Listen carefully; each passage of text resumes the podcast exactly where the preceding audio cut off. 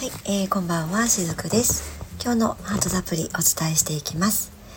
えー、今週はですね昨日からの続きで、えー、シリーズものになっているんですけれども自分のエネルギーの整え方という大枠のテーマの中で平日今週1週間は毎日いろんなテーマの中でお話をしていきたいなと思っています。そして今日2日目になるんですけれども今日2日目のそのエネルギーの整え方っていうのは食べたい時に食べたいものを食べるということなんですね。でこれは反対の側面から言うと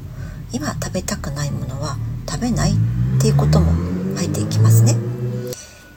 えー、食べたい時に好きなものを好きな時に食べていいよっていうふうにお伝えするとえいっぱい何でも食べていいんですか？っていうふうに、え思われる方もいらっしゃるかもしれないんですがもちろんそうではなくって本当に食べたい時に本当に今自分が食べたいものだけを食べるっていうことなんですよね。なのでこれはお腹が空いているのに我慢をするっていうことでもないですしまた逆に今は食べたくないんだけど例えばこう友人から誘われたから食べるのがご飯の時間だからってって言って食べるっていうことでもないわけなんですね。えー、とにかくこの時間だからとか誰かが作ってくれたからとか誘われたからっていうそういったその自分以外の感覚のところで自分が食べるもの自分の食べるタイミングっていうのを決めるのではなくって自分のお腹が空いてきた時にあ今これが食べたいなって思ったものを食べるってそういった感覚を大事にしてほしいなって思うんですね。でもちろんこれは普段お仕事をしているとなかなか、えー、そういったことがうまくできないこともあると思うんですね。私もそうですけどもやっぱり食事の時間っていうのは決められたその職場での決められた中で、えー、起こることなので、まあ、時間はしょうがないなっていうことであっても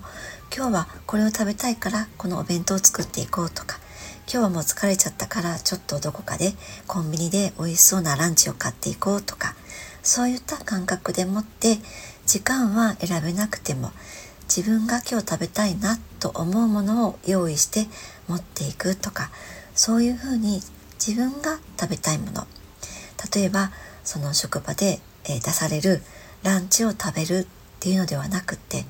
自分が今日のお昼に食べたいものを持っていくってそういったふうに自分が心地いいっていうものを実際に自分の一日の中で要所要所に取り入れていくっていうことが大事になってくると思うんですね。そんな風に今日のランチ明日のランチまあランチでなくても今日の夕食とか明日の夕食っていうのも決めていただけるといいかなと思います。はい、え今日は短いですけれどもまた明日以降もこの大枠のテーマ自分のエネルギーを整えるというところでお伝えをしていきたいなと思っています今日も最後までお付き合いくださりありがとうございましたしずくでした。